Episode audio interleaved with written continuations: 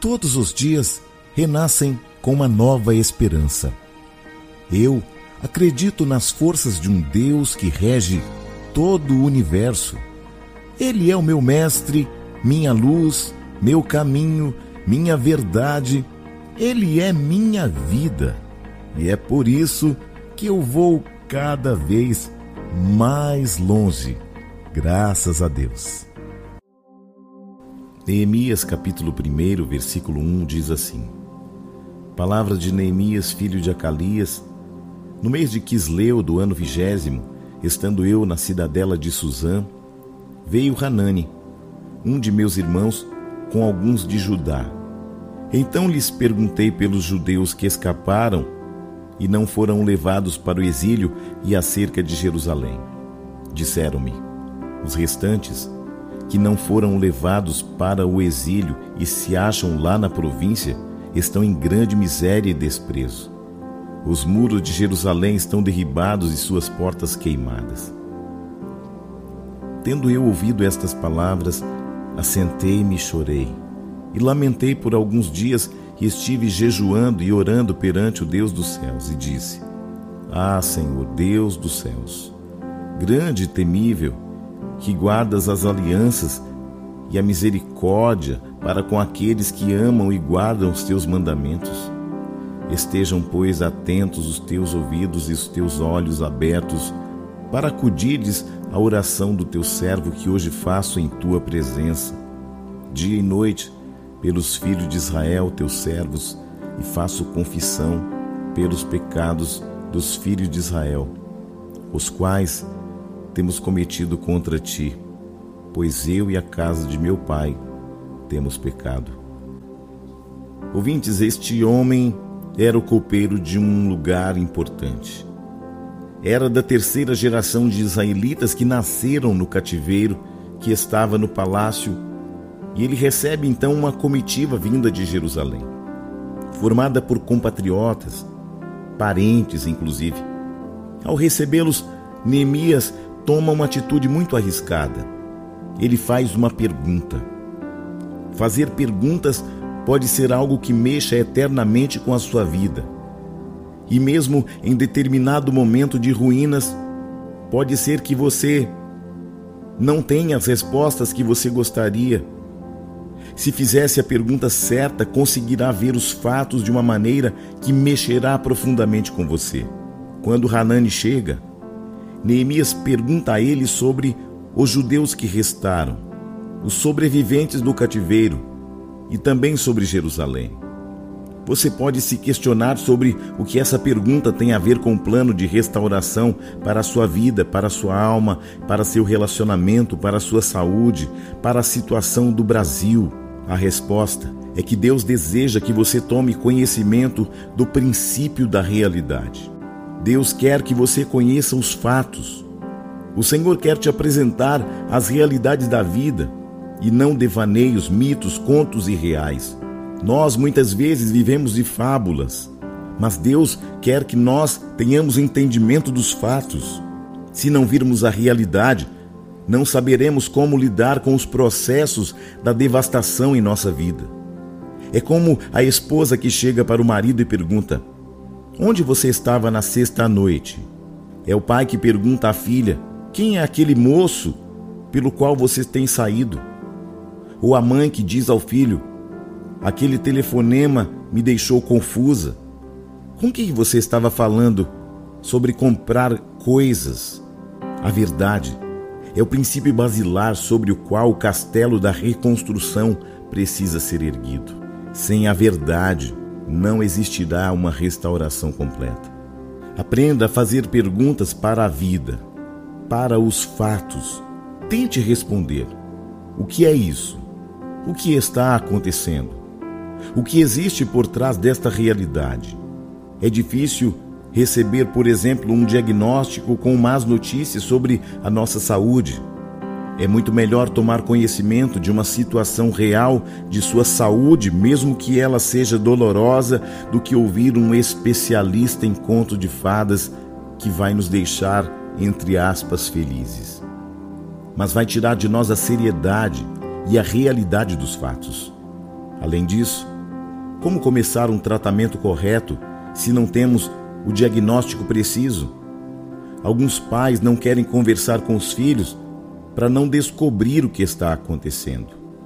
Há esposas que pensam: não, eu não vou entrar ali, não, eu não vou abrir aquela porta, eu não vou é, questionar as ligações do celular e nem as mensagens do WhatsApp. E isso eu posso afirmar para você que é uma tolice.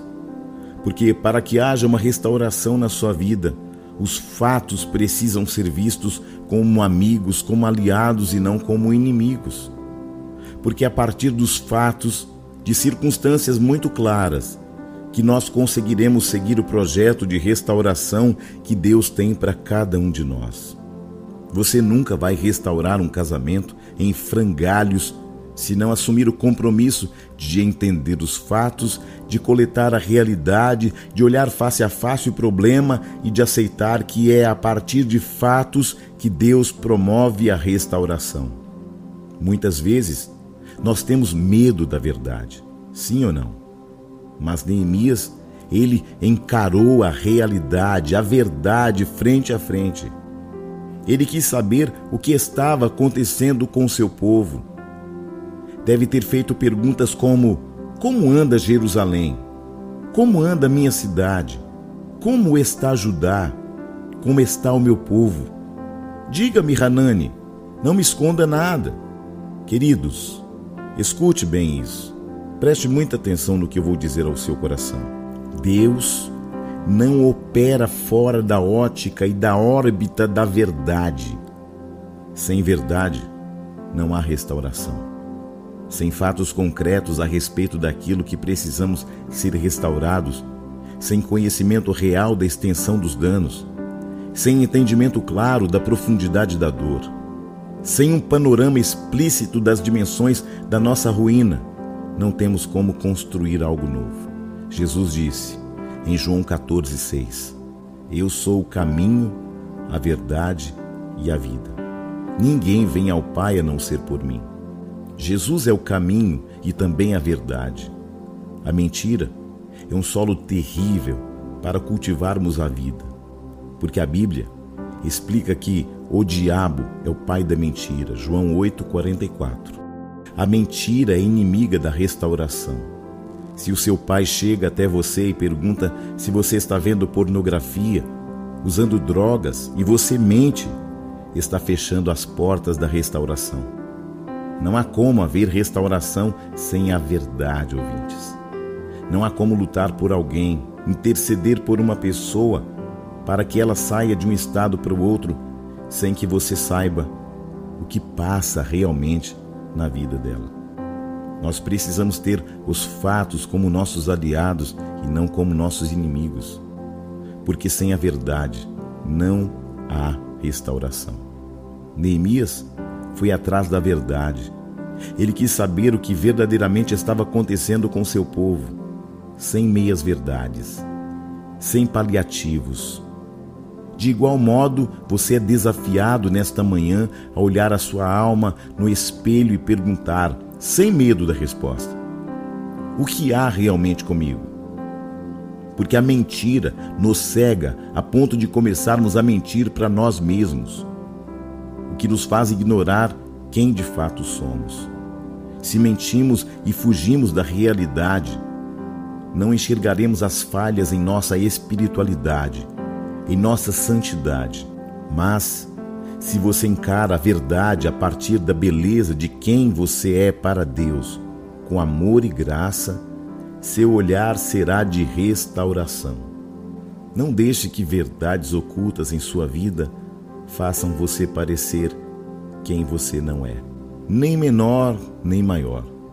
Simplesmente você, sem máscaras, usando a verdade. Somente a verdade. Deus, Deus quer você assim como você está. E a partir daí, você vai ser transformado pelo poder daquele que te ama, independente dos seus erros. Deus te ama incondicionalmente. Deus quer você como você é, sem mentiras, subterfúgios, distorções ou mentiras. A realidade a seu respeito é o cenário propício, onde Deus vai usar o seu poder para pôr em ação um plano de restauração que ele preparou para a sua vida. Assim, o primeiro princípio para a restauração é o princípio da realidade. É a percepção corajosa e real dos problemas e das falhas, para que o diagnóstico seja preciso e demonstre todos os contornos do mal a ser combatido.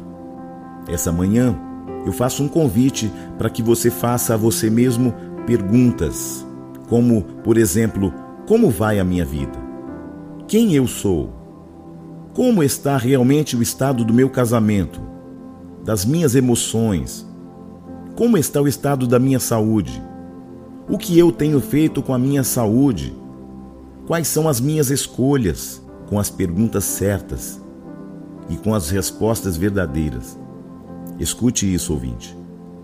Com as perguntas certas, com as respostas verdadeiras então começará um processo de restauração nas áreas de sua vida que estão em ruínas. Quando Neemias vê os fatos com clareza e sem distorções, ele então dá um segundo passo. Ele vai para um processo que o levaria à reconstrução de Jerusalém. Que você possa entender isso.